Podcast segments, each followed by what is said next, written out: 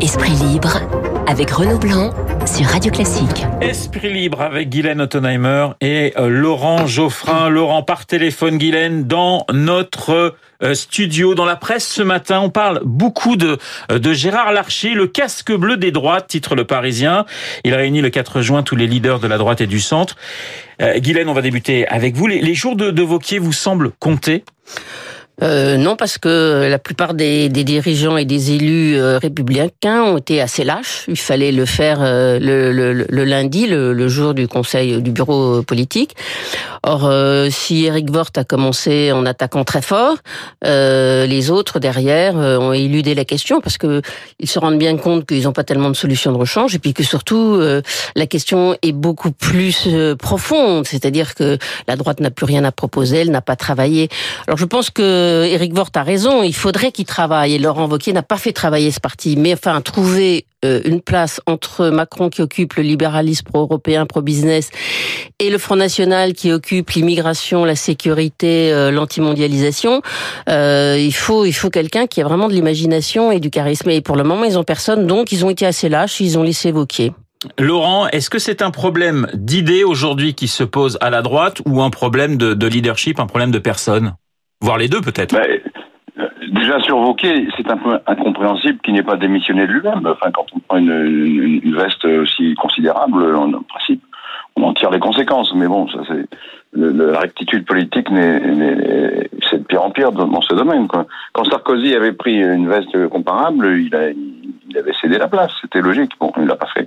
Euh, et la droite, effectivement, n'a pas osé le débarquer. Mais euh, quand on dit elle a rien à dire, si, elle avait quelque chose à dire. Ils avaient pris une ligne très claire, qui était une ligne très conservatrice, euh, en matière sociétale notamment, et, et avec un discours euh, euh droitier, enfin accentué sur la droite, euh, euh, sur les valeurs traditionnelles, sur la famille, sur le, la civilisation qui était menacée, etc. Enfin, c'était ça le sens du choix de Bellamy. Or, cette ligne n'a pas marché. Donc euh, c'est pas un manque d'idées qu'on peut leur reprocher, c'est des mauvaises idées, des idées qui ne correspondent pas, qui ne correspondent pas à la j'ai dit qu'il n'y avait pas d'espace. En fait. Laurent, j'ai dit qu'il n'y avait pas d'espace pour eux. Ils sont quand même coincés entre le Rassemblement national et la République en marche. L'espace n'est pas évident. Ils ont effectivement ce choix d'une ligne très rétrécie, très droitière. Euh, bah, ils sont réduits à ce qu'a été à un moment le Parti radical, quoi. Le, ce qui est tout à fait juste, c'est que le, la droite classique, maintenant, c'est Macron. c'est plus le LR. On, on, voit la composition sociologique et le discours et la politique menée, bon, la droite, euh, le centre droit et la droite, euh, le style Juppé, Chirac, tout ça, c'est Macron. Alors justement, dans votre édito, euh, Guylaine, intitulé Duel dans Challenge, hein, vous évoquez le, le, pari réussi de, de, de Macron, euh, qui a donc qui s'est débarrassé finalement de toutes les forces politiques, à l'exception du Rassemblement national. Macron, c'est c'est le vainqueur de ces européennes plus que plus que Marine Le Pen? Oh, le vainqueur, c'est un peu un grand mot. Il est quand même arrivé en deuxième position après avoir fait de, de, de cette victoire contre De cette revanche, de cette deuxième victoire contre Marine Le Pen, un peu euh, l'objectif de cette élection. Donc on peut pas dire qu'il a gagné, mais il a remporté son pari, qui est effectivement euh, d'effacer toute force concurrence euh, concurrente hormis euh, le Rassemblement national. Alors on sait que euh, dans la perspective d'une élection présidentielle, la prochaine élection présidentielle, où il y aurait Emmanuel Macron contre euh, un, candidat du Rassemblement national, il a, il a, de bonnes choses quand même de l'emporter. Donc voilà, il reste la, seule force de gouvernement euh, capable de remporter une élection. Voilà, il n'y a plus de parti socialiste, il n'y a plus de parti républicain. Euh, il est seul face à Marine Le Pen, c'est ce qu'il voulait. Le funambule, un titre d'ailleurs le Mais c'est dangereux, semaine, hein, faut pas qu'il rate. Oui, justement, c'est la Mm. question que j'allais vous poser, euh, Laurent. Euh, L'Express parle des, des dangers du, du, nouveau clivage. Ça vous inquiète euh, On va pas parler de vide parce qu'on va parler des écologistes dans un instant, mais évidemment, ce, ce duel qui se profile, l'opposition, c'est le Rassemblement national face à, à Emmanuel Macron. Ça, ça, vous inquiète cette nouvelle bipolarité de la, la vie euh, politique française? C'est la roulette russe. C'est-à-dire que à chaque élection, on va se dire bon, ben alors, est-ce que Marine Le Pen, euh, est-ce que la balle va être dans le canon quoi euh, À force de, de, jouer à ça, et au moment où, la, où le coup part, et, et, on a vu des pays où ça s'est produit, d'ailleurs, où les, où les nationalistes ont pris le pouvoir. même contre toute attente parfois. Ça, on, on, va rejouer à chaque fois le, le tout ou rien, quoi. C'est-à-dire bon, où on a un candidat qui nous plaît pas trop et qui ou, qui plaît à certains, mais pas beaucoup à d'autres. Mais comme l'autre est horrible, on vote pour lui. Euh, c'est une c'est une démocratie euh, euh, diminuée, quoi. Avec un choix euh, contraint. Et ça, il y a, y a, un moment où les gens ne, ne l'accepteront plus et, et il risque de voter pour, pour Marine Le Pen en se disant il y en a marre de ou, ou de s'abstenir, il y en a marre de ce choix qui n'en est pas un. Je m'abstiens. Déjà, il y avait un peu d'abstention à la dernière présidentielle.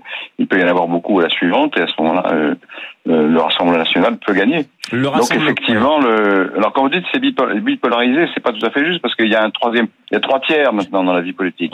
L'extrême droite, euh, la droite euh, et le centre euh, et, et, la gauche. Le problème, c'est que le troisième tiers, qui fait 30% des voix à peu près, est totalement émietté, et donc il joue pas de rôle. Oui, mais moi je parlais, je parlais de partis politiques euh, en mesure il y a trois de... dans l'électorat. Non, il y a personne à gauche qui est en mesure aujourd'hui de gagner une présidentielle. C'est ça que je voulais dire. Euh, il y a deux, il y a, deux, il y a deux leaders qui sont capables d'arriver en finale aujourd'hui. S'il y avait une présidentielle demain, il y a deux leaders qui sont capables d'arriver euh, au deuxième tour. Il y a personne à gauche aujourd'hui, aujourd'hui, capable d'y arriver. Maintenant, peut-être qu'il y aura un leader qui arrivera effectivement à, récupérer toutes les miettes. Alors justement, dans, Libération de, lundi vous faisiez euh, un, gros plan sur euh, sur les écologistes qui ont fait 13,5% euh, aux élections européennes. David Cormand était mon invité. Quand on lui parle d'une future union de la gauche, voilà ce qu'il répond. Ça va pas se passer. On va mettre les chefs de parti autour d'une table et on va faire comme d'habitude. À toi ceci, à moi cela, à toi ça, ça peut pas marcher comme ça. Ce qui est en train de se passer, c'est une remise à plat du paysage politique. Donc nous, la première tâche à laquelle on va s'atteler, c'est renforcer la force, l'outil parti de l'écologie politique pour qu'il soit plus apte que par le passé à gouverner. Ensuite, il sera nécessaire, mais dans un temps après, à construire un arc majoritaire qui puisse battre la droite libérale ou la droite extrême. Alors, on a le sentiment quand même, Guylaine, que euh, l'écologie en France, là, est un petit peu à la croisée des chemins. C'est-à-dire 13,5%, effectivement, 3 millions de voix. Euh, c'est un score qu'on n'attendait pas il y a encore euh, quelques jours.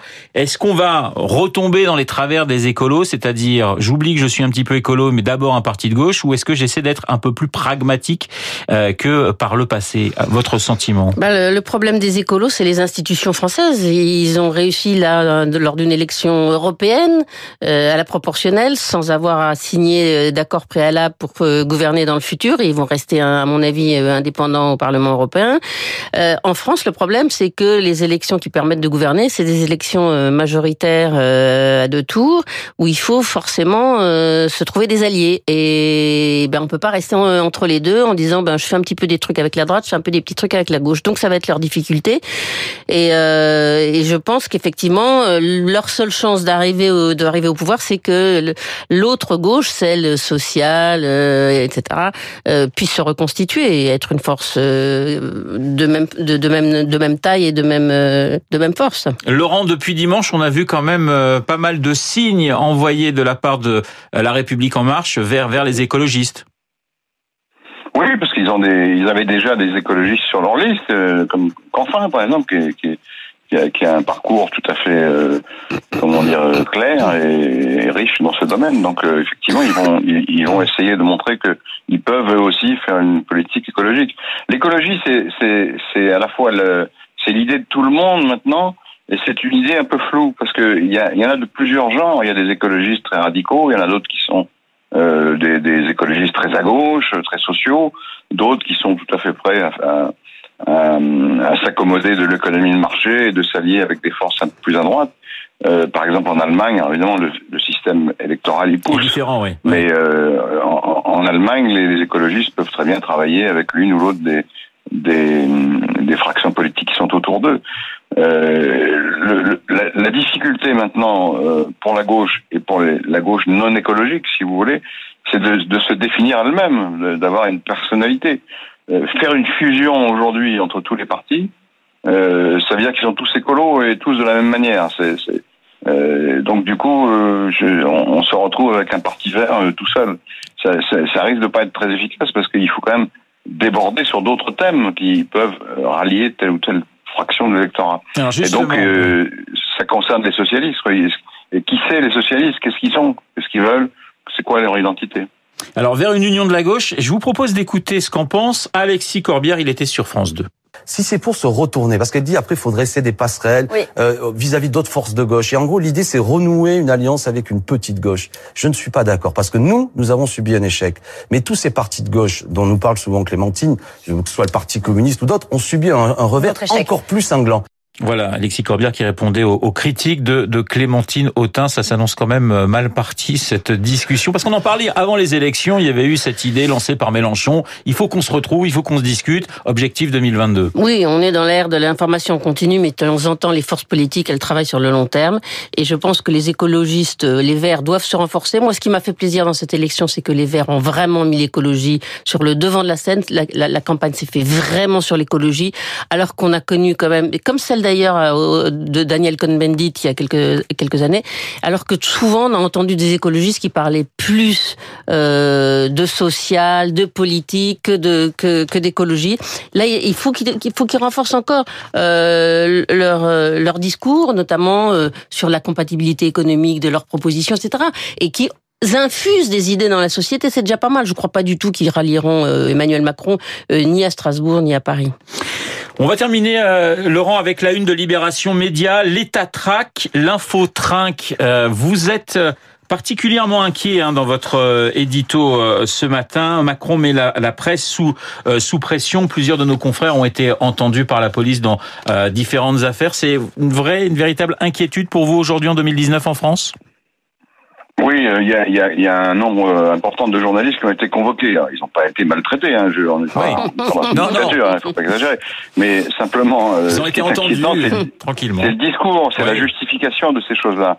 C'est que le, le, la porte-parole du gouvernement, par exemple, dit euh, l'État, c'est l'État, et il y a des secrets qu'il faut garder. Bon, je comprends ça. Il y a des choses qu'on peut pas dire, mais euh, c'est tellement péremptoire comme phrase est générale, est vague, est très étendue comme, comme euh, périmètre de, de, secret, que on, on, je crains un retour en arrière. C'est-à-dire que jusqu'à présent, il y avait une concurrence hein, depuis 20-30 ans entre deux légitimités, le secret d'État, bon, qui peut se comprendre dans certains cas, mais là, le droit à l'information du public sur les agissements des gouvernants.